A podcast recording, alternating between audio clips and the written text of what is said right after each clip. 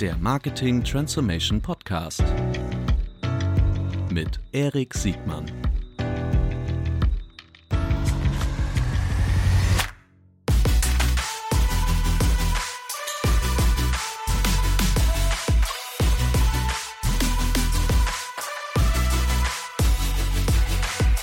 Herzlich willkommen zu einer neuen Folge des Marketing Transformation Podcast. Heute mit unserem Gast André Morris. Hi. Herzlich willkommen, André. Hallihallo. Moin. So, so ähm, live und in Farbe aus Bad Homburg dazu Genau. geschaltet, nehme ich an. Ja, bei Richtig? schönem Sonnenschein, Schön. ja, aus dem Taunus. Großartig. Vielen Dank, dass du dir die Zeit äh, genommen hast. Äh, wir kennen uns schon, oh, ich würde sagen, schon seit, vermutlich schon seit fast 20 Jahren. Lange. Damals, der Philipp von Stülpnagel hat uns damals bekannt gemacht.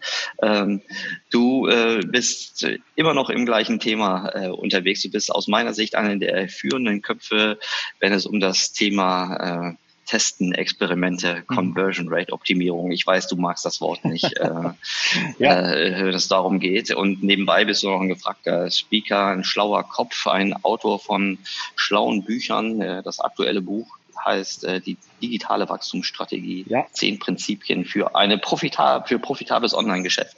Ich glaube, das sind alles Themen, die ähm, heute wichtiger sind denn je. Ich freue mich sehr, dass du heute dabei bist. Stell dich Dankeschön. kurz mal selbst vor, bitte.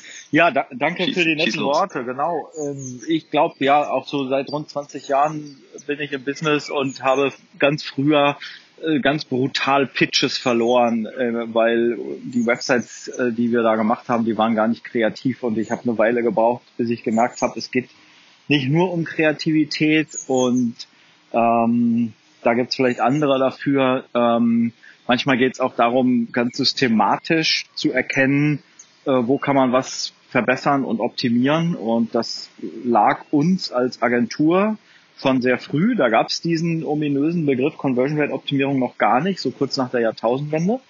Haben wir die ersten Shops optimiert und unsere Kunden haben uns dafür geliebt. Und das, da haben wir gemerkt, okay, da, da ist was. Also das funktioniert gut. Wenn du ähm, einem deiner Kunden irgendwo mal die erste Million mehr Umsatz verdient hast und der dich dafür liebt und nicht mehr darum nörgelt, dass jetzt irgendwas nicht seinem Geschmack entspricht. Ne? Man kann sich lange streiten über Design und Farben und Hintergrundbilder. Das hat uns immer gefuchst, gewurmt. Und ja, kurzum, ähm, da sind wir relativ schnell drauf gekommen, dass das die Sache ist, die uns liegt. 2006 kam dann der Google Website Optimizer raus und dann konnte man mit Hilfe von Daten zeigen, was besser funktioniert und was nicht. Und das war unser Ding. Da haben wir uns drauf gestürzt. Ähm, 2010 haben wir alles, was mit Agentur irgendwie zu tun hatte, ähm, runtergefahren. Seitdem gibt es auch das Konversionskraft-Blog.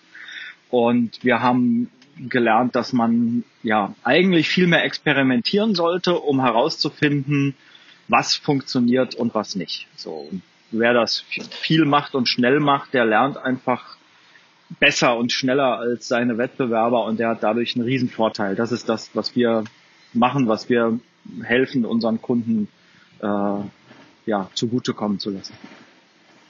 Guck mal, noch keine fünf Minuten rum und schon wieder habe ich was ähm, über dich und dein Unternehmen gelernt. ähm, das heißt, am Anfang habt ihr wirklich noch so ein Agenturgeschäft gemacht, Ja. was wirklich Seiten gebaut hat. Äh, ich habe Genau. schon immer so als, äh, also damals äh, nanntet ihr euch ja noch die WebArts WebArts AG, AG. Für, die, Ja, äh, für, für diejenigen, die länger dabei sind. Jetzt seid ihr Konversionskraft. Genau. Ja. Ähm, und ich habe euch schon immer als, als Spezialisten, Mhm. als, als Berater in diesem, in diesem strategischen Spannungsfeld, also wie man am besten genau. ähm, aus meiner aus meiner profanen Sicht, wie man am besten aus dem aus dem Besucher einer Seite äh, Mehr rausholt. Aber da hast du bestimmt noch noch eine schönere äh, Bezeichnung für. Und ihr arbeitet ja, also so habe ich euch immer wieder kennengelernt. Ihr arbeitet ja ähm, im Grunde das gesamte Spektrum vom vom mittelständischen Kunden bis zum bis zum DAX-Konzern. Mhm. Ja, Äh, äh, habt ihr habt ihr Kunden im Portfolio? Ähm, Ja. Ihr sitzt äh, auch jetzt nicht nur in Bad Homburg, sondern ich glaube, ihr habt auch Dependancen in, in Hamburg, das weiß ich mit Sicherheit. ja, genau. Ähm, und ihr gehört auch einem größeren Netzwerk an, richtig? Also jein, ähm, mittelständische Kunden, also ich fange mal vorne an, ähm, damit man das, Mhm. was wir tun, ähm, überhaupt gut machen kann, braucht man ähm, natürlich sowas wie eine Stichprobe. Also bei uns hat das viel mit Statistik zu tun. Wir werten Daten aus. Und wenn du jetzt so ein, äh, entweder ein kleiner Laden bist oder durch dein Geschäftsmodell darunter leidest, dass du nur zehn Bestellungen äh, pro Monat hast, dann ist dein größter Feind die Statistik. Die sagt dir dann nämlich, um nachzuweisen, dass irgendwas fünf Prozent besser verkauft als vorher, würdest du Monate brauchen, um genug Stichprobe zu sammeln. Also tatsächlich sind es inzwischen eher die großen Unternehmen und die DAX-Konzerne, ähm, weil die tatsächlich einfach mehr Stichprobe haben und mehr Hebel, um optimieren zu können. Wenn du zu klein bist, bist du verdammt, äh, ja, das entweder nicht so richtig gut machen zu können oder nur sehr oberflächlich machen zu können. Und ähm, ja, das geht mit unserem Thema einher, dass das einfach besser funktioniert, je größer du bist. Also die Amazons und Bookings dieser Welt sind nicht umsonst die Vorzeigebranchen. Primus Unternehmen, ne, weil die einfach gigantische Datenmengen haben, mit denen sie da arbeiten können. Und ähm, ja, ansonsten zu ähm, dem, was wir da tun, genau, wir sind in Berlin, München, Hamburg, ähm, einfach weil wir gemerkt haben, Bad Homburg ist zwar schön, aber nicht der Nabel der Welt, äh, vor allem wenn es um Online-Business geht. Wir sind recht eng mit allen unseren Kunden verbunden und da spielt es einfach eine Rolle, in der Nähe zu sein. Richtig, genau. Ja, sehr, sehr schön. Klar, also kritische Masse, die Fallzahl, ähm, um, um äh, gerade Experimente durchführen ja. zu können, ist natürlich ein ganz, ganz genau. äh, wichtiges Thema, aber natürlich noch deutlich äh, mehr. Was, ähm, vielleicht fangen wir damit mal an, was stört dich an dem Begriff der Conversion Rate Optimierung? Weil ja. damit kann doch jeder was anfangen. Ja, das stimmt. Also ähm, A, natürlich ist es äh, leicht auszuhebeln. Conversion Rate ist vielleicht nicht deine primäre Metrik, um deinen Geschäftserfolg zu messen. Du hast andere Metriken wie Revenue per Visitor, du hast äh, Metriken wie Customer Lifetime Value, also wie erhöhe ich vielleicht auch die Retention ähm, bestehender Kunden, wie erhöhe ich den Average Order Value, aber auch äh, weiche Metriken, ähm, zum Beispiel wie erhöhe ich die Kundenzufriedenheit, ne? also Customer Experience Management. Und mhm. wenn man jetzt nur auf eine Conversion Rate guckt, da, da ist immer so die profane Logik, dass jemand sagt, naja, verschenk einfach deine Produkte, dann ist die Conversion Rate bei 100 Prozent, aber dein betriebswirtschaftlicher Erfolg ist vielleicht nicht ganz gegeben. Und ähm, das stimmt mhm. natürlich. Also den Begriff äh, ja, der wird deshalb meiner Meinung nach zu Recht auch äh, öfter diskutiert, weil Conversion Rate Optimierung äh, oder auch Landing Page Optimierung, das klingt natürlich sehr, sehr taktisch auf der Ebene, wo ich dann irgendwie Templates hin und her schubse. Ähm, das kann man machen und das bringt bestimmt auch was, aber wir versuchen das Thema Experimentieren in Unternehmen ähm, auch auf höheren Ebenen äh, zu platzieren. Ich kann ja auch mit Geschäftsmodellen experimentieren. Ich kann mit Preisstrategien experimentieren. Ich kann mit Produkten experimentieren. Ich kann überhaupt, bevor ich ein neues Produkt baue, äh, über ein Experiment nachweisen, ob das eine Erfolgschance hat oder nicht. Ähm, und da finde ich, greift dieser Begriff Conversion Rate Optimierung einfach viel zu kurz. Mit Experimenten, okay. so da kann ich mit leben. Also wir helfen Unternehmen besser und mehr zu experimentieren. Äh, da hätte ich mehr Resonanz, ja. Okay, das verstehe ich.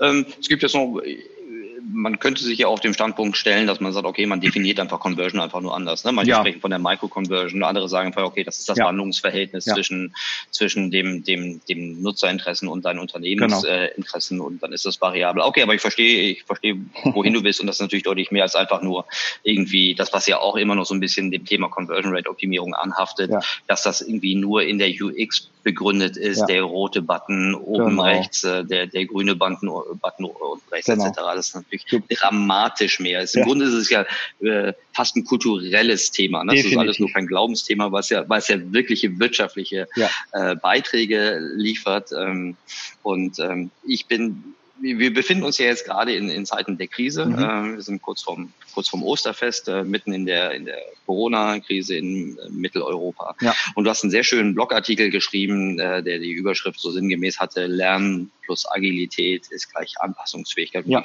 Es ging mehr oder weniger um die Schönheit, um die Macht der Anpassungsfähigkeit. Genau. Und im Grunde ist es ja das, was auch dein, dein, dein Job so ausmacht, ne? diese ständigen Iterationen zum, mit dem Ziel, ähm, die, die, das beste Matching zwischen Unternehmenszielen und Nutzerzielen irgendwie zu erzielen. Das ist ja das, wovon du dich von morgens bis abends äh, leiten lässt. Genau. Ähm, warum, warum ist Lernen und Agilität jetzt in dieser Zeit so besonders wichtig? Ja, ich weiß gar nicht, also klar, in dieser Zeit ist es nochmal besonders wichtig, aber es war ja eigentlich schon immer wichtig. Ich zeige auch immer gerne Beispiele von, ähm, ich habe mal in einem Vortrag vor ein paar Jahren so eine Logowand gehabt von ganz vielen Unternehmen mit bekannten Logos, die wir alle zwar noch kennen, aber die es alle nicht mehr gibt. Ähm, Das waren, glaube ich, alles Automobilmarken, ähm, äh, ne, sowas wie Saab und, und Dodge und, und Hammer und so oder äh, weiß gar nicht mehr. Ich habe auch ein paar deutsche Marken, aber ich habe ich wieder vergessen. NSU.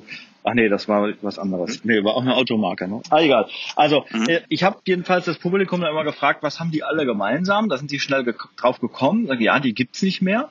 Ähm, da habe ich gefragt, warum gibt's die nicht mehr? Denn das Spannende an all diesen Marken war, das hatte nichts mit Digitalisierung zu tun, sondern die wurden tatsächlich schon äh, deutlich früher teilweise hinweggerafft durch, ähm, ich sage jetzt mal, Innovationswellen im Automobilbereich. Ja, da gab's Lean Manufacturing von Toyota in den 70er Jahren. Ähm, da gab es den Trend, die, die Zulieferer äh, näher an die Werke zu holen und so Echtzeitbelieferungen, um einfach Lagerkapazitäten gering zu halten und und und.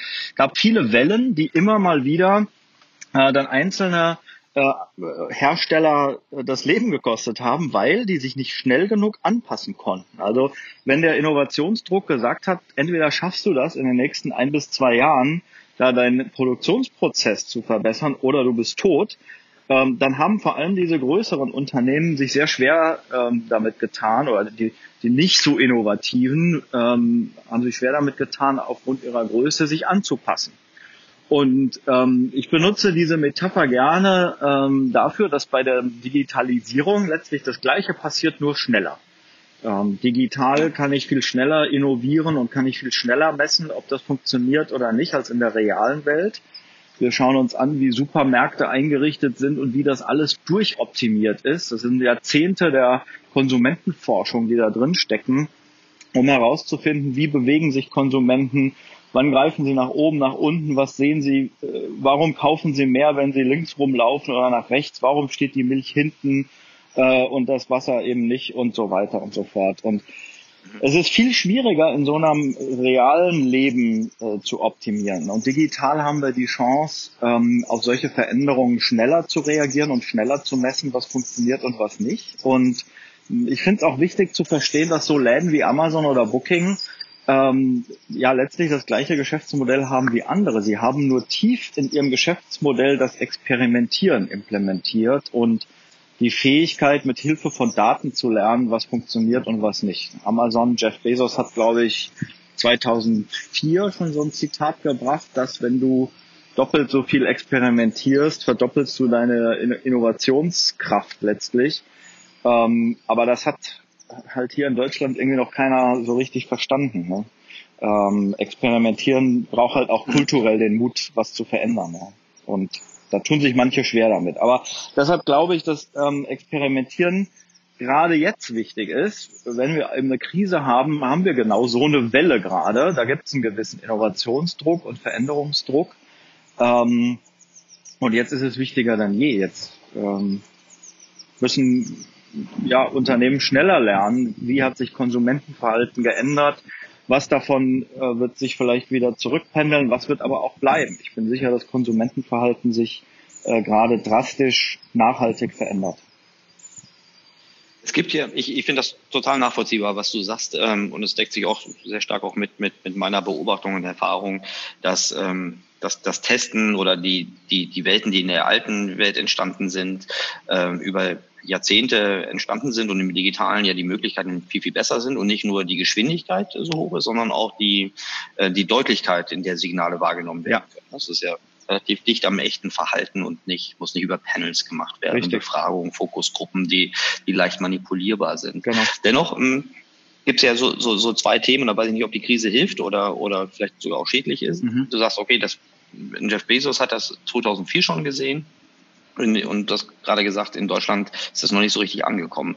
Das eine ist ja, dass ähm, diese Sense of Urgency oder die, diesen, die, dieses Bewusstsein, wie, wie wichtig Experiment, Experimente sind, dieses Bewusstsein überhaupt äh, zu haben und äh, weiter zu, zu teilen. Das andere ist auch richtig zu testen, also mhm. dass das auch wirklich relevant ist und nicht das, was ich einfach nur leicht testen genau. kann. Ähm, was ist in der, was ist in der, ist in der Krise leichter geworden? Also der Sense of Urgency oder ähm, ist es vielleicht auch leichter, jetzt Dinge, Dinge zu verproben? Ja, ich glaube, das zeigt sich auch für die Unternehmen, die jetzt aktuell vielleicht auch schon ähm, testen oder in den letzten Jahren auch schon getestet haben. Ähm, du bist sicherlich äh, gut beraten, wenn du jetzt aus Experimenten, die du schon gemacht hast, schon auch verstanden hast, was deine Konsumenten wollen und ähm, was nicht. Und ich erlebe das leider sehr häufig, wenn ich mir dann äh, so die Historie anschaue bei Kunden an Experimenten, dann ist so das Typische, was getestet wird, wie du eben auch eingangs sagtest. Äh, wir haben mal den Button von, von links nach rechts gemacht oder die Buybox aufgeräumt oder so. Und da bin ich immer ganz böse und sage, das, das kann man machen. Das ist so Testen auf Feature-Ebene. Die Frage ist, mhm. wenn das funktioniert und, und du hast jetzt irgendeinen positiven Effekt, äh, wie kannst du das nutzen? Also kannst du, ist das eine Erkenntnis, die eine Qualität hat, die dir hilft, dein Geschäft zu verbessern? Oder ist es ganz mhm. taktisch mhm. nur äh, an dieser einen Stelle, ähm, auf diesem Template äh, irgendwas Kleines, was du jetzt rausgefunden hast, was besser funktioniert? Und da finde ich, die Summe aller kleinen Teile ergibt oft nichts Größeres, wenn äh, hinter diesen Veränderungen keine Prinzipien mehr stehen. Und ich will noch mal ein Beispiel mhm. geben, vielleicht wie es besser funktionieren könnte. Angenommen, äh, du weißt, dass deine Konsumenten preissensibel sind, dann könntest du auch ein Experiment machen, ähm, nach der Hypothese, ein günstig wirkenderer Preis erhöht die Kaufwahrscheinlichkeit. Ähm, und dabei meine ich jetzt nicht, dass der Preis wirklich niedriger sein muss, sondern du kannst ihn einfach durch grafische Gestaltung günstiger wirken lassen. Ne? Nachkommastellen kleiner mhm. machen. So, die Discounter, die arbeiten schon immer damit. Ähm, mhm. Und äh, da kannst du genau austesten, vielleicht in drei Varianten, wie weit du gehen kannst. Äh, was, was sorgt wirklich dafür, dass Leute mehr kaufen?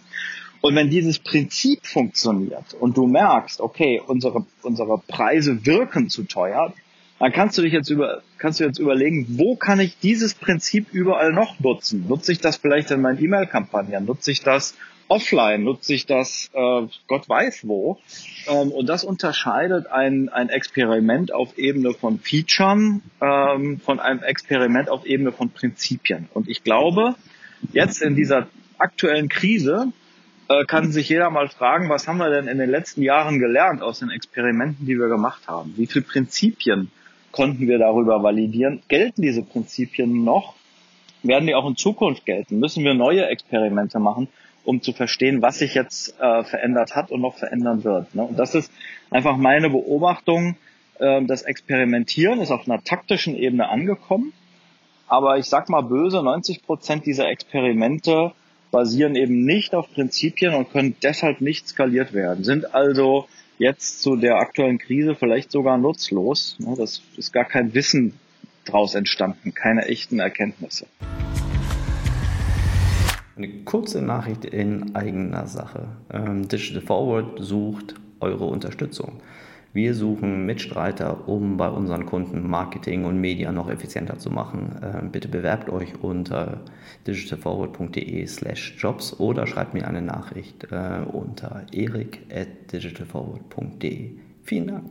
Und jetzt geht's weiter ich ahne, was du meinst, aber vielleicht müssen wir das nochmal an einem plastischeren Beispiel ja. irgendwie deutlich machen, warum die, die Summe von, von Feature-Tests mhm. ähm, am Ende vielleicht doch nicht so den, den nachhaltigen Impact haben können oder so, dass es sehr mhm. wahrscheinlich nicht so ist, ähm, anders als die, die, die Tests, die wirklich zu, zu auf einer Prinzipienbasis mhm. etwas, etwas verändern können. Mhm. Kannst du, kannst du uns das anhand eines Beispiels einfach mal vorrechnen oder irgendwie kurz erläutern, damit, damit ihr alle Klarheit haben, ja. warum äh, ein Feature-Test äh, mir aus einer Unternehmensperspektive vielleicht äh, doch nicht den Nutzen bringt, den ich mir äh, vorstelle, wenn ich die Summe aller Feature-Tests aufaddiere. Also ich glaube, ich, ich würde es auf zwei Faktoren äh, reduzieren wollen. A, ähm, was ist die Qualität deiner Erkenntnis? Also ich bringe noch mal ein anderes Beispiel für einen Feature-Test. Du, du, äh, du weißt, wie wichtig die Suche ist in deinem, in deinem Shop oder auf deiner Seite.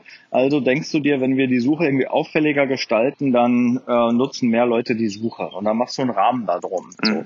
Und jetzt funktioniert das. Ähm, ja, und, und that's it. Ja, also du kannst, ähm, die, die Erkenntnis heißt, ja, das funktioniert. Äh, aber die ist jetzt nicht irgendwie replizierbar. Und das wäre der zweite Faktor, nämlich Skalierbarkeit. Kann ich dieses Prinzip jetzt weiter nutzen. Also jetzt, wo ich so einen Schritt in die richtige Richtung anscheinend gegangen bin, gibt es dahinterliegend irgendein Prinzip, was ich an anderen Stellen auch anwenden kann, was ich verstärken kann, wo ich ein, eine grundsätzliche Erkenntnis über meine Konsumenten habe äh, oder nicht.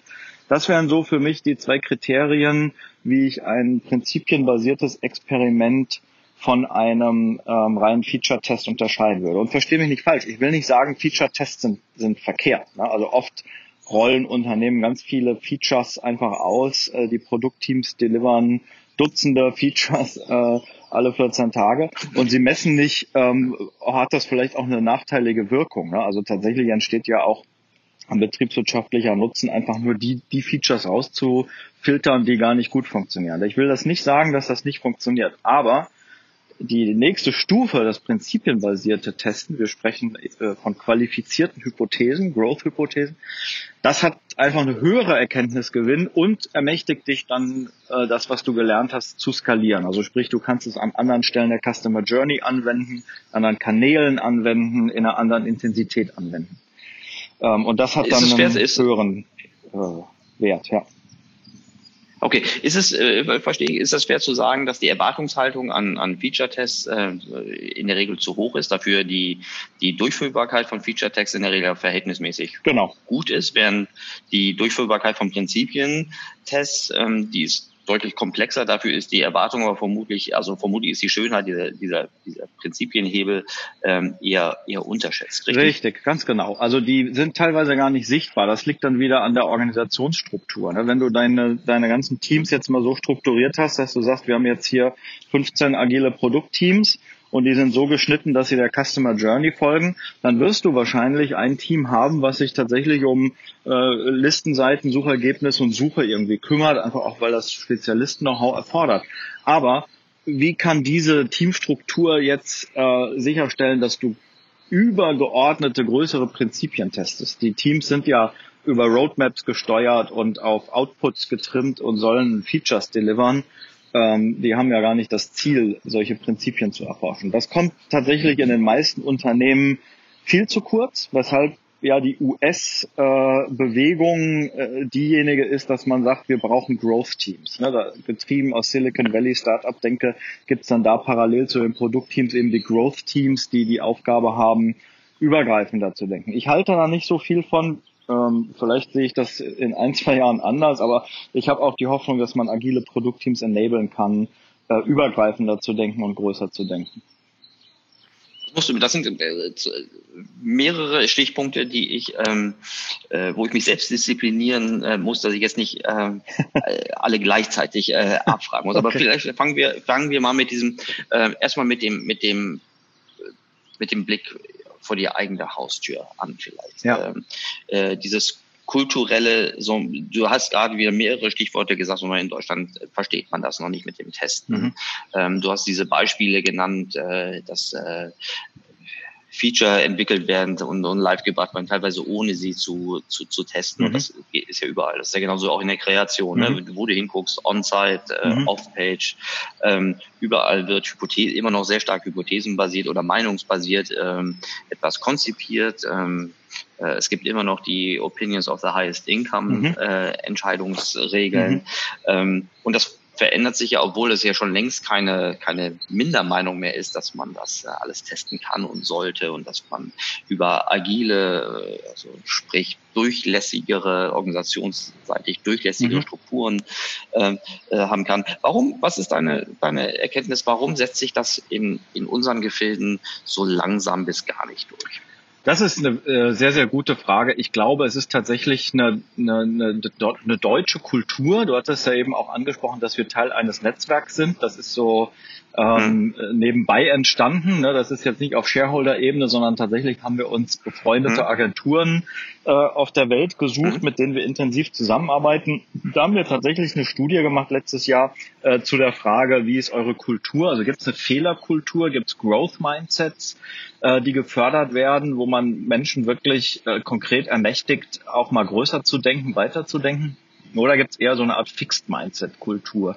Und ich glaube, dass einfach ähm, Zum einen kann ich es in Daten wirklich sehen, dass äh, in Deutschland, also im Vergleich mit dem ähm, Beiträgen, die von unseren Partnern aus Nordamerika oder UK kamen, war tatsächlich in Deutschland sehr stark eine Fixed Mindset Kultur anzutreffen. Das heißt, man äh, orientiert sich da tatsächlich eher an Regeln und Begrenzungen äh, und nicht an Chancen. Das war zumindest in den Daten zu sehen.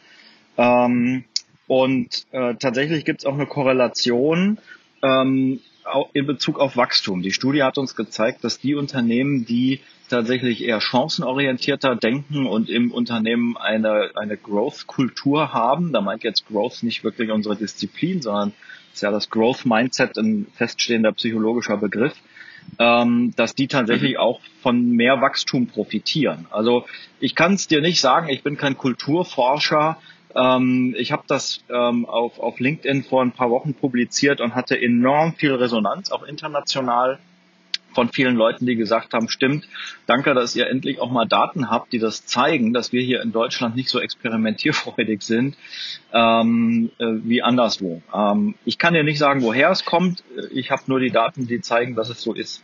Ja. Ja, kann es, kann es sein, ich weiß natürlich auch nicht, aber ähm, kann es sein, dass es unterschiedliche Incentivierungen gibt, dass bei uns einfach die ähm, äh, Wachstum hm. nicht so hoch äh, incentiviert ja. wird, wie zum Beispiel Fehler äh, ja. sanktionieren? Ja, genau. Also ich stimme dir definitiv zu, dass es ähm, ein Problem gibt mit den Zielen, die äh, gesetzt werden auf den Teams, auf den agilen Teams, ähm, die immer noch sehr output-orientiert sind. Also da heißt es, release einfach so und so viel Features mit so und so viel Story Points äh, alle 14 Tage. Das ist output-orientiert. Die, es fehlt der Mut, mhm. Teams auch ähm, zu ermächtigen und sagen, du erhöhe doch mal im, im kommenden Quartal einfach den Revenue per Visitor um 20 Prozent. Ne? Du hast freie Hand, mach ja. wie du willst. Ne? Und wenn ich dann sage, ja, dann ja. ändere ich mal die Preisdarstellung, dann wird sofort jemand, irgendeine CI-Polizei äh, aufs, aufs Parkett kommen und sagen, ja, das dürfte aber nicht. So, und dann habe ich schon wieder den Mist, ja. ja. Also das woher das kommt, ich glaube, ähm, in Deutschland waren wir Jahrzehnte sehr erfolgreich als Perfektionisten. Ähm, wir haben perfekte Autos gebaut und sind ein Land der Ingenieure. Ähm, aber wir sind, äh, glaube ich, da einfach kein Land der experimentierfreudigen Draufgeher, die sagen, komm, lass uns einfach mal probieren. Ne? Aber nochmal, ich mhm. bin da kein, vielleicht finden sich ja Leute unter den Zuhörern, die das besser begründen können als ich, warum das so ist. Am Ende wird es sehr schwer zu beweisen sein. Es könnte ja höchstens Indikatoren geben ja. oder, oder sagen wir mal, Taktiken, was man tun kann, um dieses Mindset genau. äh, besser anwachsen zu lassen.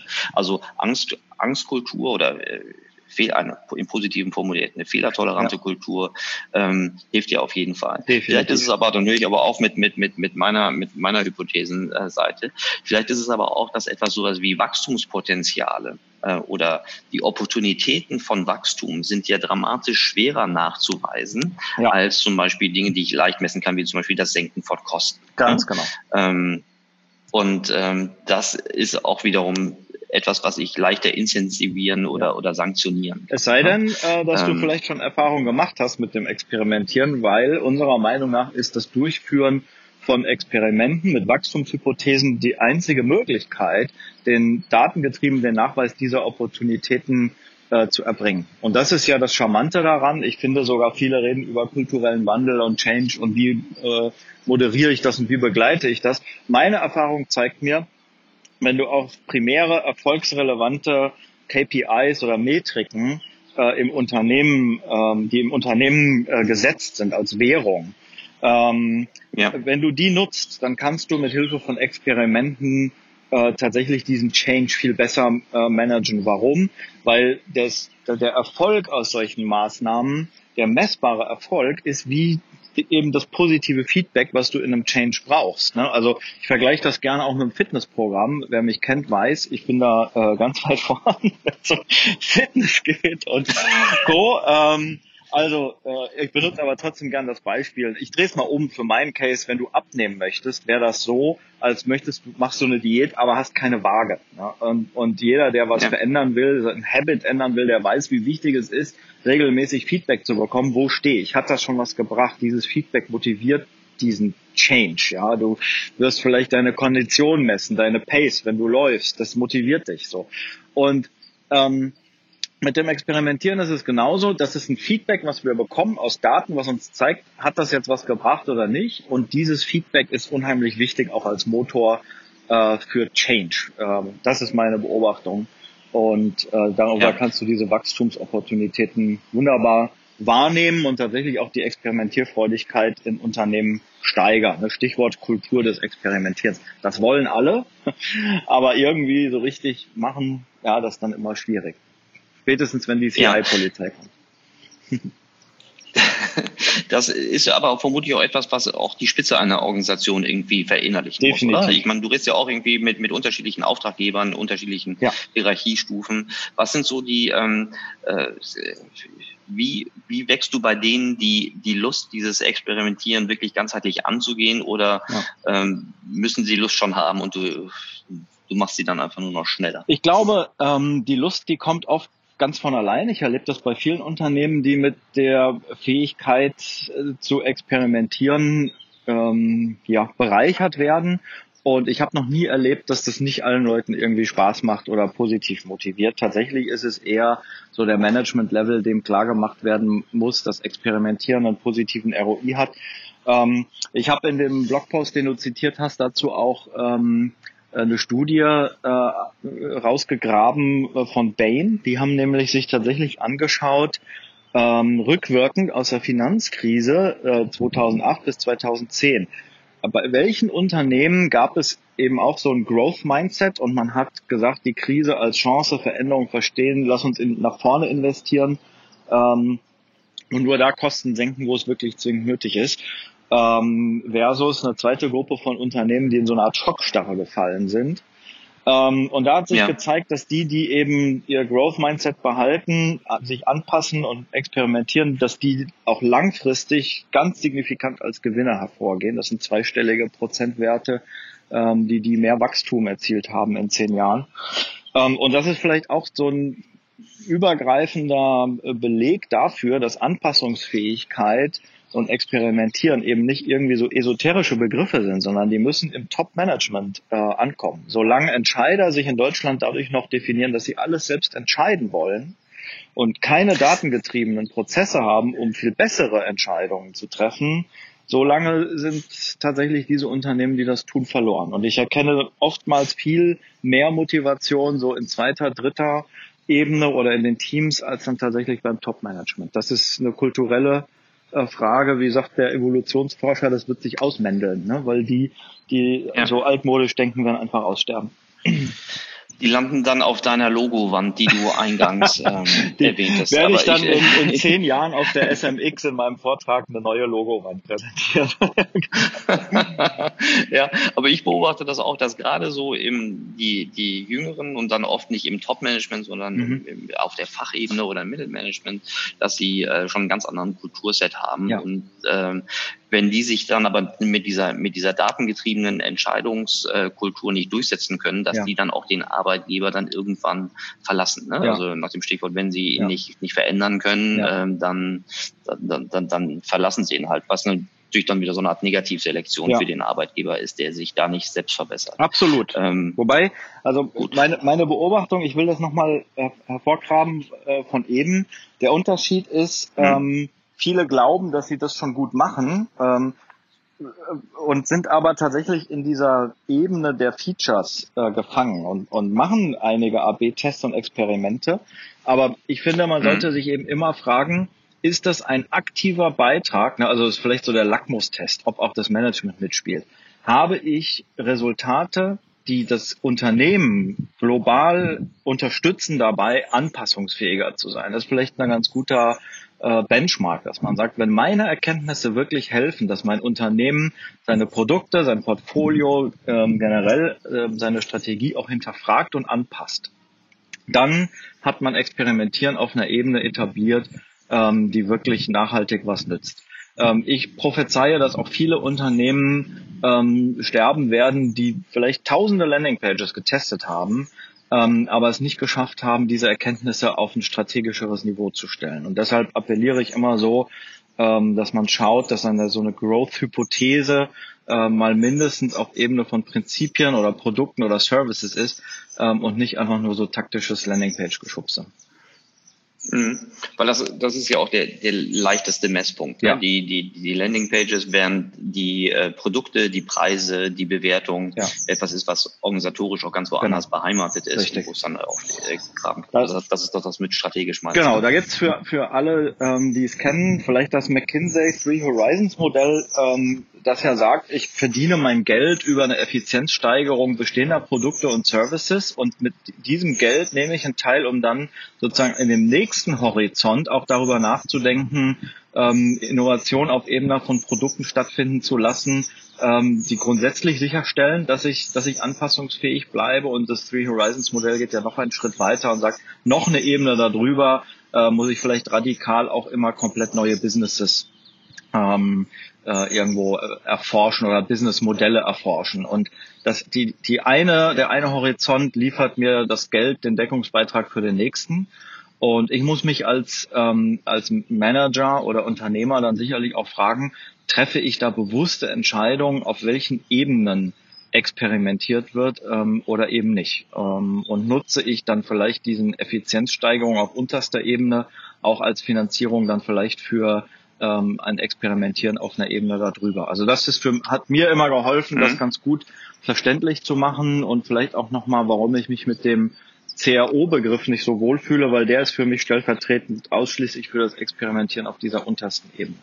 Ja, das verstehe ich. Das verstehe ich. Vielleicht sind wir da aus, aus, daraus auch alle so ein bisschen rausgewachsen, weil ja. jetzt das, ähm, das, das eine ist jetzt eine Commodity, ähm, ja. aber genau diese, diese, diese weiteren Ebenen sind sicherlich ähm, deutlich, deutlich mit größerem Hebel äh, versehen, ja. in beide Richtungen. Ne? Genau, weil dann lerne ich eben auch wirklich was über mein Business und meine Kunden. Ich schlage vor, dass ich, ähm, wenn du einverstanden bist, einen Blogpost als auch ähm, den Link zum, zu, ich glaube, da hast du aber auch was publiziert über das McKinsey ja. Three Horizon ähm, Modell, dass wir das einfach reinpacken. Ich fand das, das, ähm, das, das McKinsey Three Horizon Modell, äh, vereinfacht gesagt, ich fand das so ein bisschen, das ist wie das Innovators Dilemma nur mit positiven Vorzeichen. Ja, stimmt. Genau. Das, Innovator, ja. das Innovators Dilemma ja immer, immer, immer mit immer weniger Marge aus, ja. Marge aus Vorgängersystem einfach nutzen, um, um sich weiterzuentwickeln. Ganz genau. Positiv nach vorne gespielt. Genau.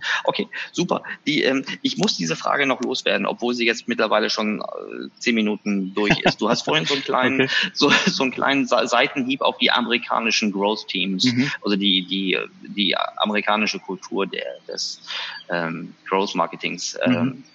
aus, ausge, ausgeteilt. Mhm. Was meinst du damit?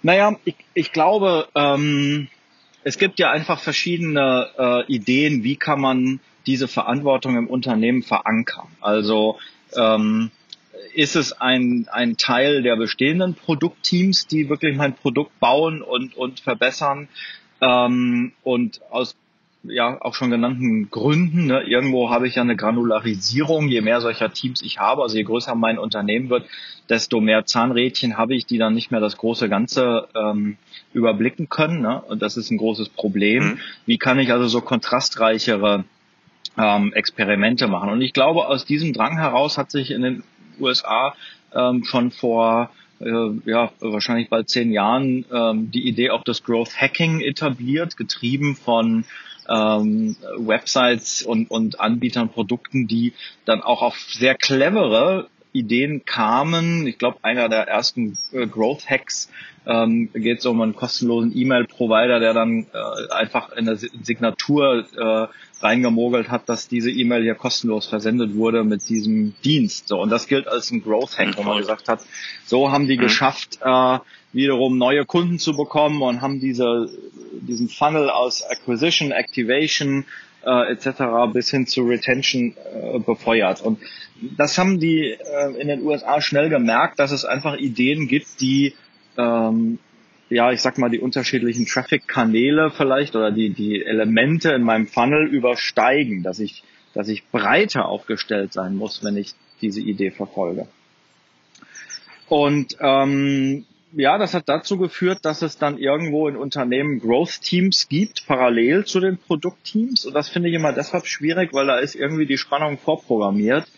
Ähm, die Produktleute sagen sich, na toll, wir machen jetzt nur noch hier äh, Product Maintenance und, und Co. Und die Cool Guys machen hier jetzt Growth Hacking. Ich finde das schwierig. Ich finde es wichtiger, ähm, diese Idee, das Ermächtigen der Teams ähm, größer zu denken, finde ich wichtiger, das in alle Teams äh, irgendwie zu integrieren. Ähm, das stößt okay. aber natürlich ja, das auch, das stößt auch auf Grenzen, ne? weil ich kann nicht auf der einen Seite sagen, nach, nach Scrum-Theorie müssen alle Produktteams oder agilen Teams möglichst autonom sein und, und möglichst wenig Abhängigkeiten haben von anderen Teams und auf der anderen Seite müssen sie groß und vernetzt denken. Also da trifft meiner Meinung nach auch die, die Philosophie von Agilität äh, auf, auf ihre Grenzen. Ja. Und so gibt es einfach verschiedene Modelle. Die einen ähm, hm. implementieren das als separates Team, die anderen bauen virtuelle Teams, wieder andere ähm, äh, ja, haben komplett äh, entweder gar, gar nicht so ein Team oder gar nicht in der Verantwortung. Ähm, also ja, also kann man ja, sich verstehe. aussuchen. Aber ja. das ist eine organisatorische und kulturelle Frage sicherlich, was besser funktioniert. Ja, und und sicherlich auch eine Frage der Größenordnung eines Unternehmens. Natürlich. Ne? Also in welchem Reifegrad bin ich angekommen. Ne? Da hast Richtig. du jetzt irgendwie ein Startup, was grüne Wiese vor ein, zwei Jahren gemacht hat, nochmal leichter als ja. irgendwie ja. ähm, die Direktbank, die äh, 20 Jahre auf dem Buckel hat. Ja, ähm, definitiv. Oder jeder andere Legacy Player. Okay, aber verstehe ich. Äh, genau. Vielen Dank. Die ähm, meine zwei Abschlussfragen. Äh, du ahnst es schon. Dass, ähm, äh, die, die, die eine Frage ist meine, meine Standardfrage seit Beginn dieses äh, Podcasts. Wie hältst du persönlich dein Wissen frisch? Und die mhm. jetzt neue Frage seit einigen Wochen so, deine, deine bislang drei größten Learnings aus dieser Krise. Äh, okay. Ganz aus deiner persönlichen Sicht, von mir so aus deiner Unternehmenssicht, aber das, was ja. dich am meisten umgetrieben hat. Womit magst du anfangen? Also, womit halte ich mein Wissen frisch? Ich habe das große Glück, dass ich, wie du schon eingangs sagtest, tatsächlich oft auch als Speaker ähm, angefragt werde und viel unterwegs bin auf Konferenzen. Ähm, und da lerne ich natürlich viele äh, schlaue Menschen äh, kennen und ähm, ich mache was ganz äh, Profanes. Die Besten lade ich immer einmal im Jahr ein, nach Frankfurt zu kommen, bei uns auf den Growth Marketing Summit, weil ich denke immer, wenn du wirklich richtig gutes Know-how haben willst zu dem Thema, musst du entweder wahnsinnig viel reisen, dann hast du mindestens mal Senatorenstatus äh, bei der Lufthansa. und das wird teuer und kostet viel Zeit. Oder aber du kommst nach Frankfurt. Also so mache ich es. Ich denke immer, die, die klugsten Leute von verschiedenen Unternehmen, ähm, die lade ich ein. Also dieses Jahr, wenn, wenn der Summit dann krisentechnisch stattfindet, haben wir Speaker von von Booking.com und von Spotify und, und Blinkist. Und die, die erzählen genau solche Sachen. Wie haben wir das im Unternehmen implementiert? Wie funktioniert das? Darüber lerne ich wahnsinnig viel über den Austausch äh, mit solchen Leuten, aber tatsächlich lese ich auch viel. Also mein Ziel ist es mindestens ein bis zwei Businessbücher und jetzt haltet euch fest, ich bin ja gar nicht so radikal, pro Monat, ja. Viel mehr schaffe ich gar nicht. Ähm, aber ich, ja, wenn man das richtig liest und verstehen möchte, genau. ist das gar nicht so schlecht. Ne? Ja, genau. Äh, ja, manche sagen ja, du musst zwei Bücher pro Woche lesen. Das schaffe ich gar nicht. Also ich tatsächlich kriege ich wahnsinnig viele Impulse äh, aus Büchern, die ich lese. Ähm, genau, das sind so die zwei Dinge, wie ich mein äh, Wissen frisch halte. Jetzt habe ich deine zweite Frage. Ich möchte, ich möchte, ja. komme ich gleich, die heißt, äh, wie, hältst du deine, also was, was sind deine drei größten Learnings aus ah, der Krise? Ja, genau. Aber ich möchte vorweg, be bevor du darauf antwortest, möchte ich nochmal sagen, dein, dein ähm, dein Growth Summit oder früher hieß es ja auch Conversion Summit. So wie dein Unternehmen genau. ist eine Conversion äh, Summit. Ja. Und dann kam, ähm, dann kam Avinash Kaushik als Speaker und wir hatten auch noch so ein Logo ähm, äh, für den Summit, also ein Trichter. Und dann hat Avinash Kaushik gesagt, I hate funnels. Und, und auch warum, ja? äh, weil er das für viel zu simplifiziert halt und sagt, du musst die Kundenrealität verstehen und dein Funnel-Modell äh, überdeckt das. Dann habe ich gesagt, stimmt, der Mann hat recht. Und dann haben wir gesagt, Conversion Rate Optimierung mögen wir eigentlich auch nicht mehr. Wir haben gesagt, gut, das hat mehr mit Growth zu tun und wir haben primär Marketing-Leute, also haben wir diesen Begriff Growth Marketing Summit äh, verwendet. Wir dachten, oh Gott, das ist viel zu lange und sperrig, aber inzwischen hat sich der Begriff Growth Marketing tatsächlich auch äh, irgendwo etabliert. Ja ist ja auch nur konsequent, dass ihr euch äh, auch von der Begrifflichkeit weiterentwickelt. Stimmt. Wenn, ähm, die, die althergebrachten Konventionen halt eine, ja. eine zu große ne? Verkürzung ne? sind. Ne? Genau. Ja, anpassungsfähig, genau. Ich meine, das Schöne an einem Funnel ist, dass es also wirklich jeder kennt, egal mit ja. welchem ja naja, aber äh, hilft nichts, kann ich gut nachvollziehen. Ich wollte eigentlich sagen, dass dein Summit, obwohl ich es noch nie geschafft habe, äh, im September ist es, glaube ich, ja, immer genau. nach Frankfurt zu kommen, aber auf jeden Fall einen hervorragenden Ruf hat. Also hier bei uns Danke. im Unternehmen als auch im, im, im Freundes- und Bekanntenkreis. Ähm, äh, sprechen alle in höchsten Tönen. Deshalb werde ich auch, wenn er wieder stattfindet, auch wieder versuchen, dort, dort, dort, dorthin zu kommen. Du bist, und ich drücke äh, euch die Daumen, dass er, dass er stattfindet. Genau, du bist gerne, du bist gerne eingeladen. Also freue ich mich. Ähm, genau, wir sind ja. inzwischen knapp 800 Leute äh, in der Alten Oper in Frankfurt. Das ist ein bisschen mhm. Kontrastprogramm, ne? so etabliertes altes Haus mhm. gegen moderne mhm. Themen. Aber äh, ja, es macht einfach Spaß auch. Ja, wir machen das sehr gerne. Sehr, sehr, gut. So, die, die aktuelle Frage war deine drei größten Learnings aus, aus dieser Krise. Drei Learnings. Ähm, ja, ich habe wahnsinnig viele. Äh, ich muss mal gucken, was wirklich die drei größten sind. Auf jeden Fall habe ich das große Glück, ähm, in meinem Unternehmen ähm, durch die Kultur und die Vision, die wir als Unternehmen haben, ähm, tatsächlich relativ gestärkt damit umzugehen. Also ich habe wahnsinnig viel Rückhalt von, von Kollegen äh, und so ein Wir schaffen das Spirit und da äh, bin ich aktuell extrem dankbar dafür. Also es zeigt mir einfach, wie wichtig Kultur ähm, und Vision und Werte sind. Ne? Also es geht nicht immer nur knallhart ums ähm, Business. Das ganze Unternehmen würde wahrscheinlich viel stärker leiden oder gar zerbröckeln, äh, wenn es nicht eben so einen Zusammenhalt äh, geben würde. Das ist das eine, was ich gelernt habe. Das mhm. zweite, vielleicht gar nicht für mich persönlich, wo ich echt mich gewundert habe, ist ähm, hier ein paar Orte weiter. Ähm, da gibt es jetzt so eine Initiative und das hat mich deshalb gewundert, weil ich höre eigentlich seit 20 Jahren nur das gleiche Gejammer von Einzelhändlern, die sagen, das böse Online nimmt uns das Geschäft weg. Und ich will mhm. jetzt nicht zu Gary Vaynerchuk werden und sagen, Jammern hilft nicht änderst, ja, oder lass es, ja. Aber äh, irgendwo denke ich mir das schon. Äh, jeder kann auf Amazon und eBay Waren verkaufen, mach's doch einfach. Und ähm, jetzt in der Krise, auf einmal gibt's in diesem Ort ähm, äh, eben diese lokale Initiative, ja, so Lokalhelden oder so, nee, ich, nee das wieder was. Mhm. Aber irgendwie so haben die sich genannt mhm. und da haben sich so 20 Einzelhändler zusammengetan, haben in wenigen Tagen so einen kleinen Shop äh, aus dem äh, Boden gestampft und verkaufen jetzt ihre Sachen. Und das finde ich irgendwie dann jetzt doch letztlich toll zu sehen, ähm, dass sich die Digitalisierung ähm, durch, durch diesen Schmerz, den Menschen haben, jetzt dann doch äh, entwickelt. Das 20 Jahre Jammern hat nichts geholfen, ähm, aber Lockdown, auf einmal zack steht der Shop, wo ich denke, geht doch Leute. Na, wie sagt man, no pain, no gain. Irgendwo hat das auch was ähm, Positives, finde ich. Ja. Ja. Und äh, ja, zu guter Letzt, ähm, was ist das Dritte? Ich habe mm, ja jetzt auch schon in der vierten Woche im Homeoffice hier und ähm, habe das große Glück, dass meine ganzen Kollegen, ähm, die auch im Homeoffice sind, das alle ähm, positiv sehen.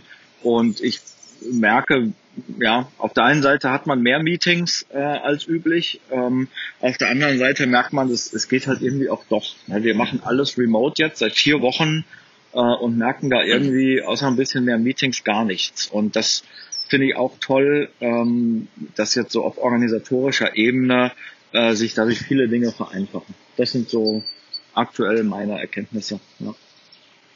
Großartig. Ich höre auch im Hintergrund die ganze Zeit schon ein sehr angenehmes Vogelgezwitscher. Ich äh, stelle mir jetzt eine Terrasse, die über den Vordertaunus genau. ja, äh, blickt, äh, vor. genau.